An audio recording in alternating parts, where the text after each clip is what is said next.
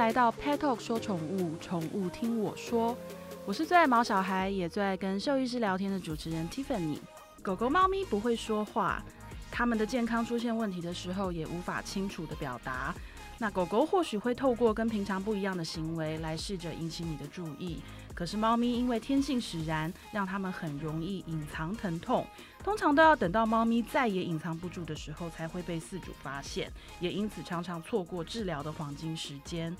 如果想要避免这样的情形发生在自己的猫宝贝身上，最有效的两个方法就是：第一个，定期带猫咪到动物医院做健康检查，以及及早发现猫咪生病的警讯。可是我们要怎么样知道这些警讯呢？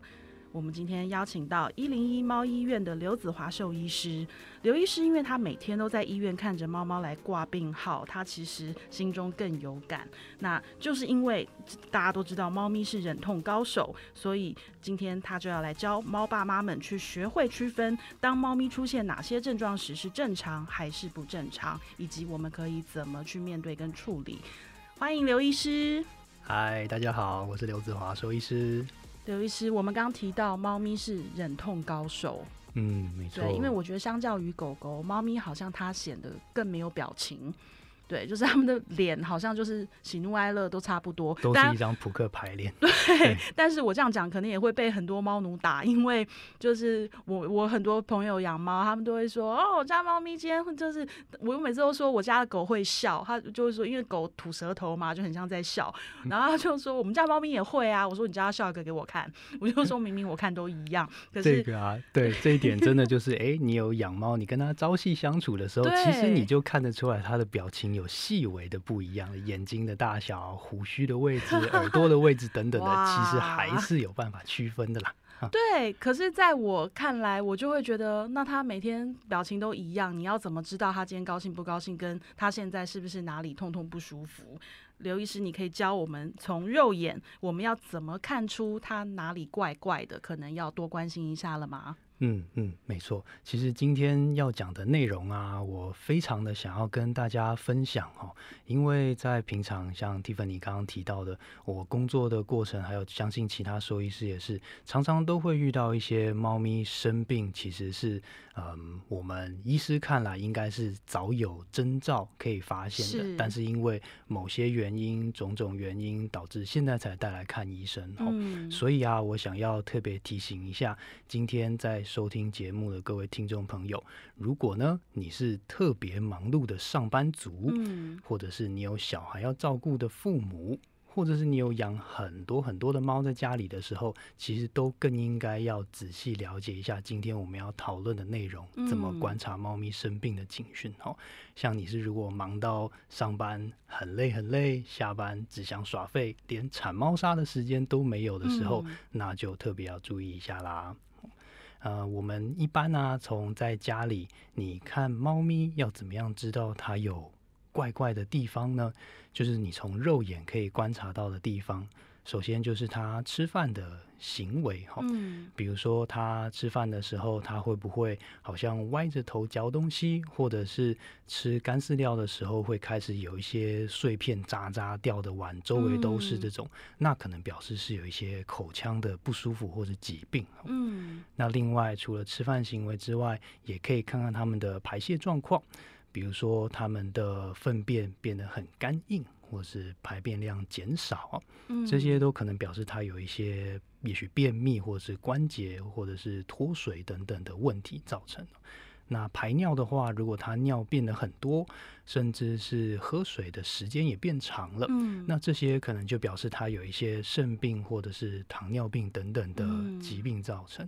那另外，我们还可以观察到的是呕吐。其实很多猫咪会吐毛是没错，但是我们要特别注意的是有没有不寻常的呕吐。比如说，它明明是短毛猫，但是一天到晚在吐毛，这可能是不正常。又或者是它以往吐毛的频率是一个月才不到一次，一年可能就两次左右。诶，但最近吐的频率是比以前再更增加了。那可能都表示它是其实有一些疾病的存在，比如说消化道啊、肝胆啊、肠胃等等的疾病。好，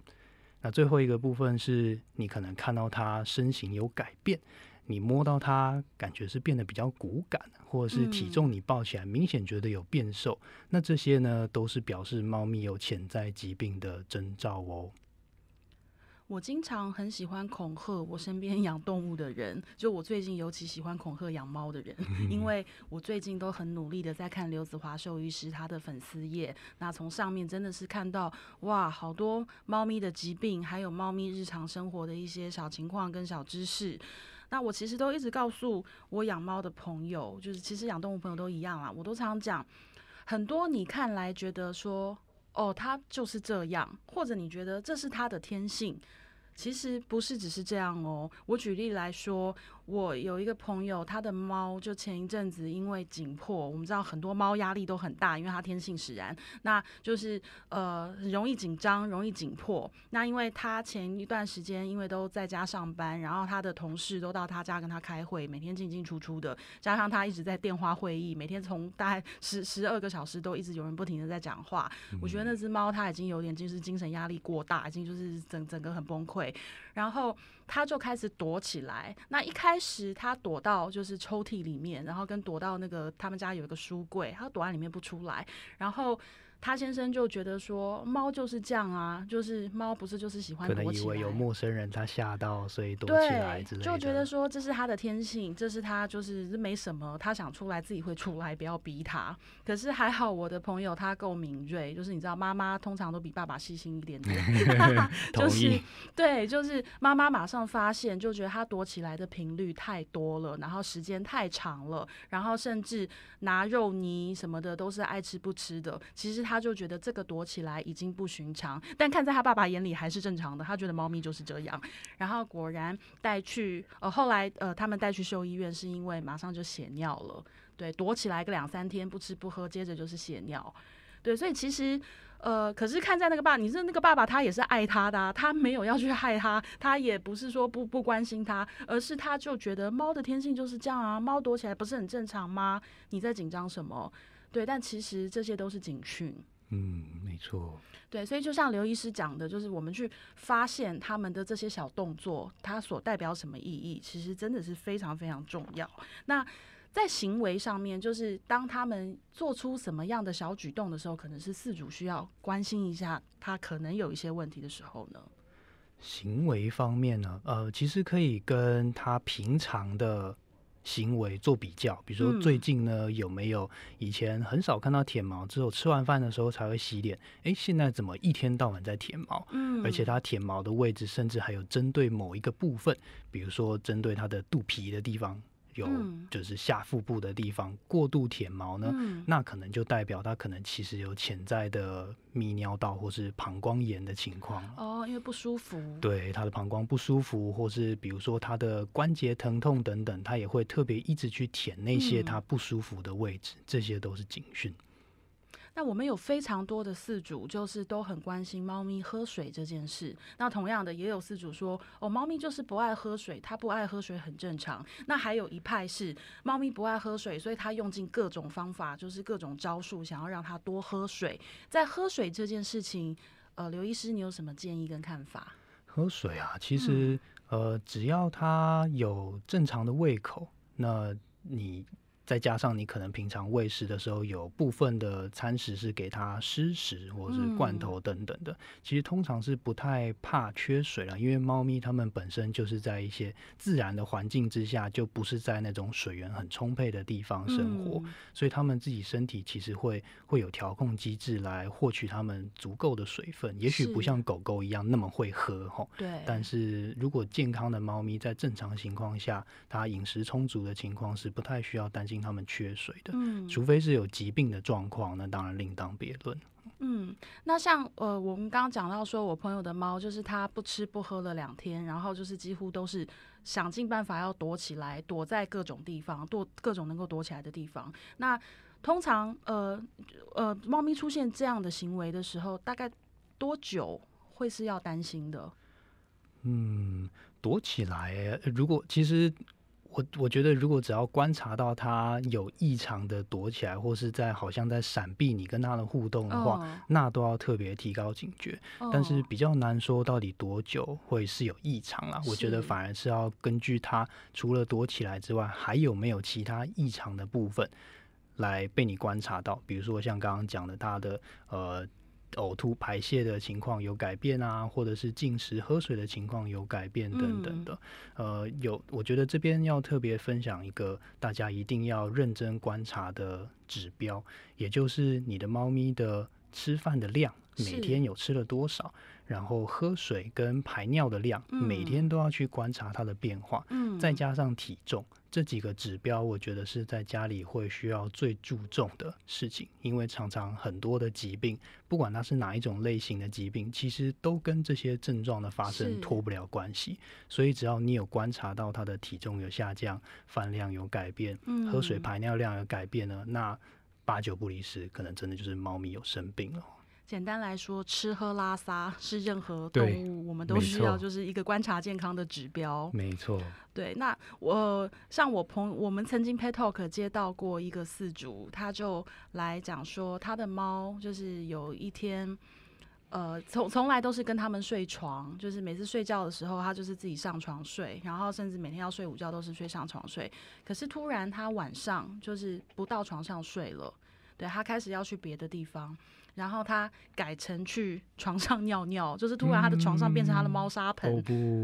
对，然后就是突然在床上尿尿，然后在沙发上尿尿，然后就是这些他平常不会尿尿的地方。然后一开始他们都还认为说，哎，他是不是把床就是搞错了？然后他去尿猫砂盆睡觉，对，就是他整个行为大颠倒。对，然后他跑去猫砂盆睡觉，然后就是到床上尿尿，结果后来。隔一阵子，对我我们跟大家想的一样，对他又血尿了，他就血尿了。嗯，对，其实像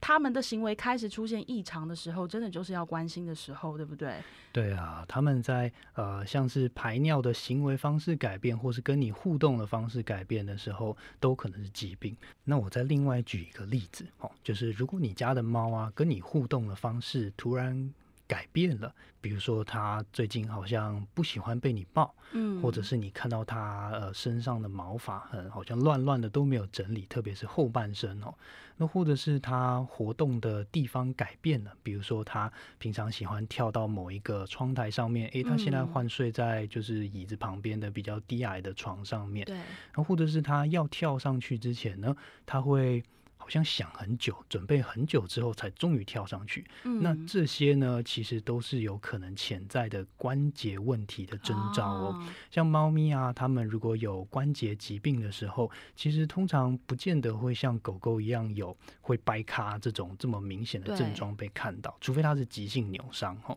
那大部分有一些慢性关节问题的猫咪，都是像我刚刚讲的那种比较不明显、比较隐晦一点的状况。这点要特别注意。那我想请问刘医师，就是幼猫、年轻的猫还有老猫，它们容易得到的疾病一样吗？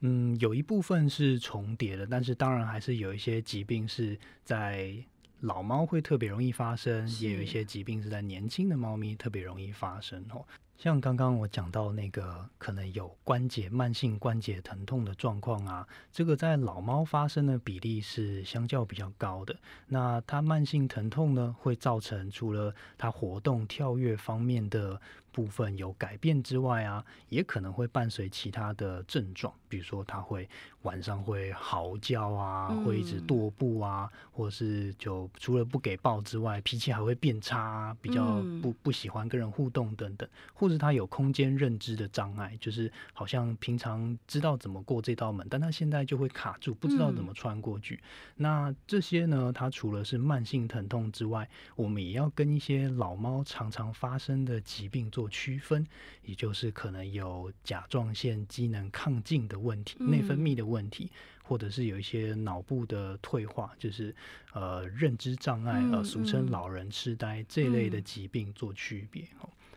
那另外在年轻的猫咪呢，它们呃有部分的疾病发生的比例是比老猫还要再高一些的。那其中比如说有像气喘。或者是有一些肥厚型心肌病呢，那经常是在很年轻的时候就开始发病。那他们的征兆就是可能会觉得活动力变差啊，然后呃开口呼吸啊，特别是你在紧张受到刺激的时候，就会把嘴巴打开呼吸等等的。那另外还有像刚刚 Tiffany 讲的朋友家里因为紧迫后来造成血尿的猫咪，这种下泌尿道症候群呢？也是一个在年轻猫咪比较好发的疾病。那它当然除了外在来的紧迫之外啊，可能也跟它本身的个性体质也有关系。嗯，然后但是我们还是有一些就是在家里可能可以做的事情啊，就是饲养环境的部分可以做一些修正，来尽量减少这个情况。嗯，我也分享一个小故事，就是我姐姐她有养两只猫，然后已经养了十也是十几年了，然后。那两只猫，他们是我姐姐，就是。在山上的土鸡城，某一个月黑风高的夜晚吃土鸡的时候，就遇到两只就是被遗弃的小猫。对，那那时候他们都还很小，感觉都还没有断奶，然后所以他就把两只就是都爱心大发的带回家了，一直养到现在。那那两只猫咪，因为他们从出生就是在一起的，所以后来到我姐姐家之后，就即便我姐姐工作时间很长，然后她很很少在家，可是这两只猫也都一直过得蛮好的，就是可能他们。很习惯彼此的陪伴，毕竟从出生就在一起。那所以就是我姐姐就也很放心啊，因为就觉得这两只每天都好好吃好睡的感情又好，睡觉都喂在一起睡，然后共用一个猫砂盆，我姐放几个，他们都去同一个，然后我姐就相对的也就很放心，然后。反正两只猫，就我姐姐是非常非常爱猫的，就是他们家沙发都是烂的，然后跟就是到处都是猫猫抓台、跳台，反正都好几个。然后它墙壁上还有很多层板，让他们可以跳来跳去、飞来飞去。然后我那时候在我姐姐家聊天，我们都很习惯，就是两只猫会就是像武林大战，然后他们就突然开始飞来飞去，因为它的墙壁就是做了很多让他们可以玩耍的地方。的地方。对，让他们显示武功身手。然后我们都很习惯这种场景，可是后来就。就也也不知道，反正日子就这样过了。有一天，我姐就要哭要哭的打给我，就是说他的猫就是感觉最近活动力很差，然后就是怎么感觉都在睡觉，然后就是是不是生病，他就是哭不知道怎么办。然后他说他一个人没有办法带两只猫去动物医院，所以他要请我帮忙，因为两个都差不多。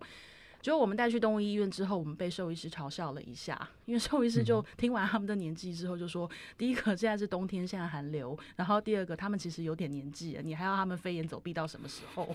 对，所以其实，然后我当然我姐就很，我们就很安心、很开心的，就是拎了两只猫回家。但是其实我们当时。一方面庆幸啦，就是真的只是还好，其实不是生病。对，还好，其实不是生病。可是其实有的时候，我们真的也要意识到说，因为日子一天天在过，就是他们的年纪跟他们的状态，其实也会随着年纪去改变的。对，那像呃，再譬如说，现在是很冷，我对不对？我们今年台湾冬天来的特别早，现在天气很寒冷，然后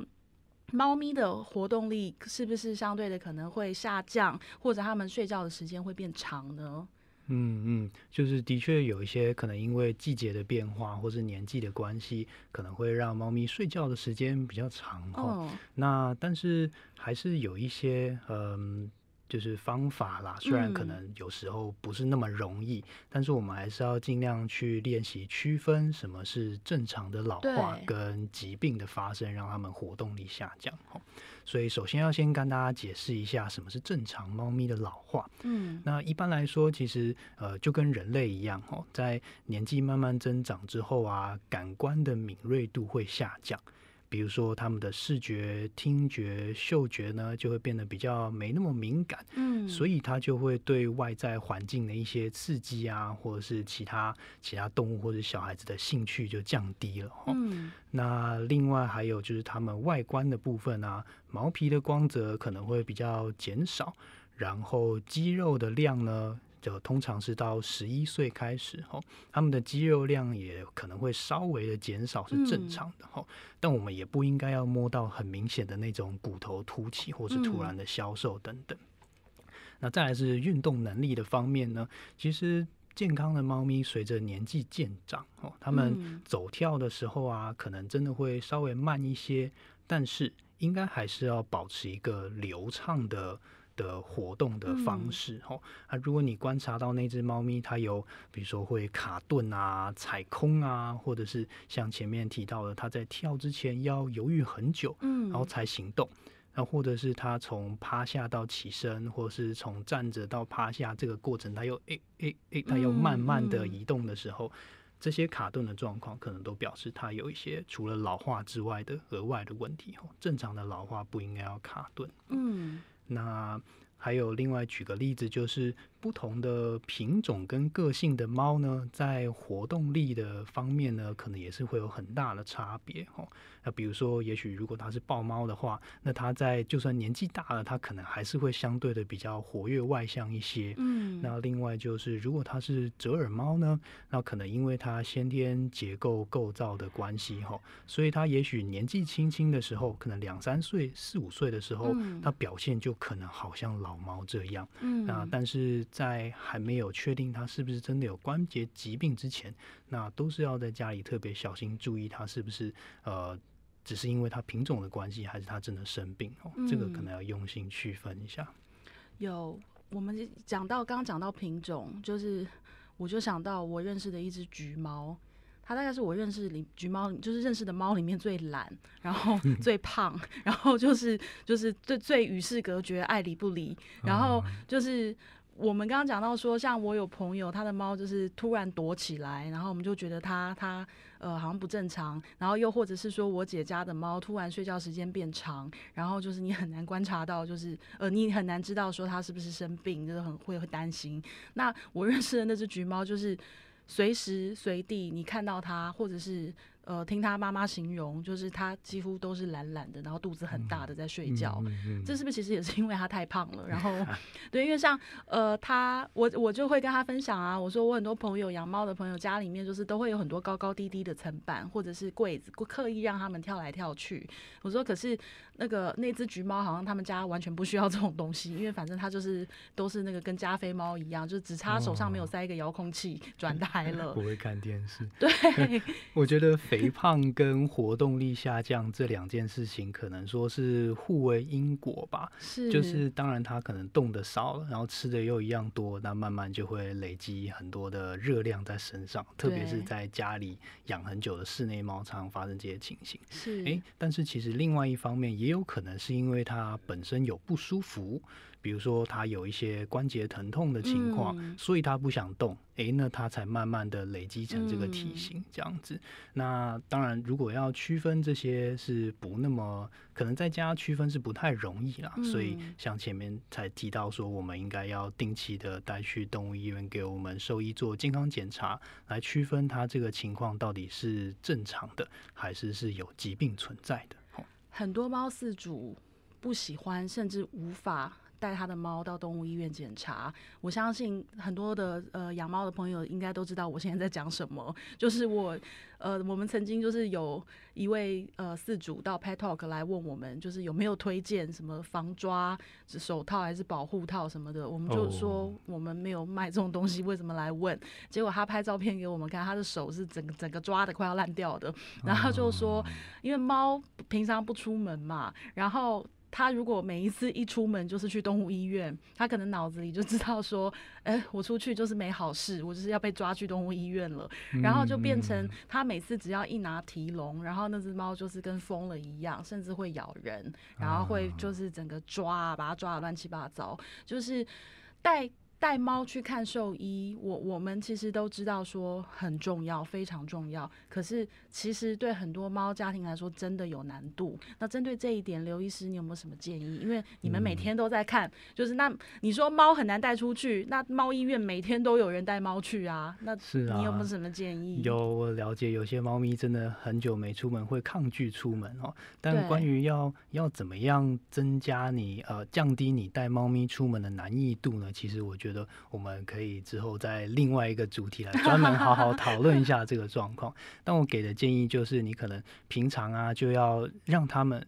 最最基本的就是你们要让猫咪适应外出笼的存在，然后不要让它觉得进笼子就是不好的事情。是，你可能要呃。平常就摆在家里的客厅，让它习惯那个东西是可以进去的，或者在里面喂食，让它知道这不是一看到笼子就表示坏事要发生。这点是大家可以做的。对，所以其实呃，我也要奉劝养猫的饲主，因为你看我也说出我你们的心声，对不对？因为 就是我姐也是经历一样的，她的两只猫要去看医看医生，她说她没有办法弄两只猫，她说因为。一只进去之后，另外一只你绝对找不到它，就是它会躲到地老天荒。所以我跟我姐还要在沙发上演一场戏，我们两个要拿着肉泥，然后觉得很开心的聊天。然后两只猫过来了，我们迅雷不及掩耳的一人抓一只，然后再进外出笼，就是得用。我们还得为了带猫看医生要演一场戏。可是，呃，我真的要讲，生命很可贵，生命无价，尤其这是你的孩子，你的家人。那很多时候我们知道有难度，可是该做还是要做。就像，呃，如果你家有小 baby 带去打预防针，他一定哭啊，怎么会不哭？可是你还是得抱着他，压着他，叫医生一针戳上去。嗯嗯，我也有观察一点，就是大家可能会很害怕眼前的这件事情，觉得要带猫咪出门可能会搞得双方猫跟人都很痛苦。对。但是我觉得大家要想一想，其实还有更重要的事情，就是如果今天其实这只猫它有潜在的问题，但我们没有。及时的把它带去医院处理的话，那后续的后果呢，可能是会。让我们更痛苦的啊！除了人痛苦，我们要花更多的可能，不管是医疗成本、治疗也好，或者是猫咪生病的时间，它们受苦的时间也是延长的。这部分我觉得就是真的特别有感哦。像前面有说，我们呃有特别想要提醒各位听众朋友，是有很忙碌的，或是有小孩要照顾的，因为其实，在在我们诊中不断的都有看到一些。呃，case，他们的猫咪来求诊的时候，其实呃是真的有生病了、不舒服了，没错。但是一问之下，才发现，哎，其实这只猫咪早在一阵子之前，饲主可能就已经观察到有一些异状，比如说他的猫诶有变瘦的情形。诶，可是这只猫它又呃可能胃口很正常，精神也不错啊。那可能因为这样就轻忽了，就没有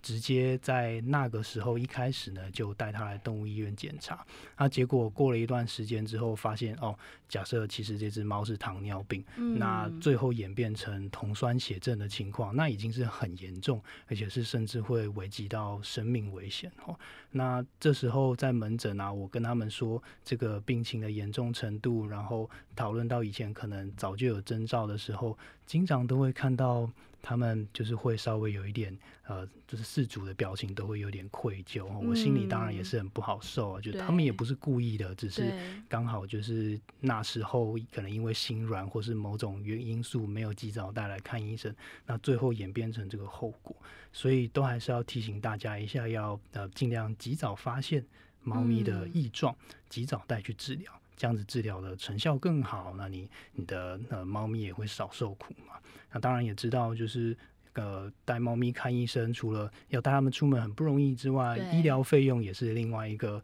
呃考量的点哦。带猫咪看医生真的不便宜，它不像人有健保，所以就平常我们就要存好一些医疗基金哦，让我们可以真的好好的照顾好我们的猫咪。对。有啊，就是讲到这个，我真的要就是给我很多的好朋友拍拍手。像我常常我在好多集都讲过，就是我的有一个朋友，他养了一只二十四岁的猫，那真的是成功案例。可是他的猫为什么能够活那么久？而且那只猫从十岁开始，其实就一直有陆陆续续有生病，甚至还开过刀。那怎么养到二十四岁的？其实真的就是靠就是耐心，然后跟好好的观察，然后。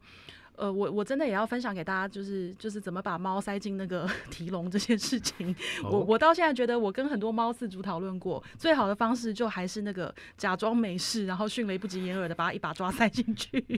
对，就当然你可能还是要呃，有的时候可能会受点伤，但是比起来，就是相较于它以后生病，或者是你会担心，还是说真的什么更严重的事情发生，就是你就被抓个几下吧，这是值得的。对，就是 我们养猫，怎么感觉 有一种就是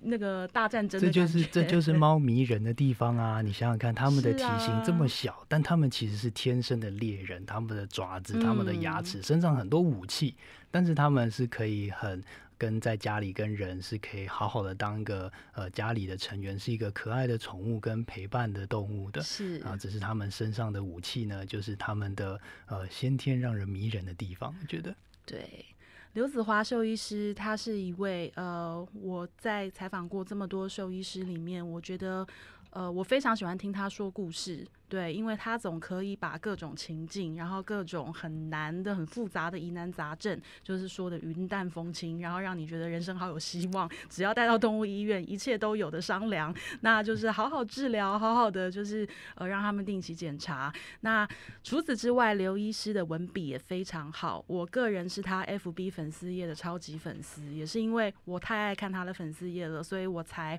一直逼公司赶快去联络刘医师，因为我真的很想就是采访他。聊一聊，刘医师来分享一下你的 FB 粉丝页吧。好，好哦，我的 Facebook 粉丝专业名称还有 Instagram 也是。叫做兽医师刘子华的猫与生活，那里面有实用跟有趣的猫咪小知识，啊，也有平常在看诊的时候遇到的一些事情与大家分享。是，那欢迎大家去追踪。对，然后刘医师他也在台北的一零一猫医院看诊。那如果你家里有猫咪，然后呃，真的强烈的推荐大家去看看他的粉丝页，然后有机会的话带你家的猫咪去找他，我相信你可以得到非常非常多实用的知识，然后对你们的生生活品质，你的猫咪的健康绝对都有很大的帮助。今天非常谢谢刘子华兽医师，我们期待下一次再来聊一聊怎么把猫带进 猫笼、带去兽医院这件事情，好吗？嗯嗯。OK，谢谢刘医师，谢谢大家。我是 Pet Talk 的 Tiffany，我是兽医师刘子华，拜拜，拜拜。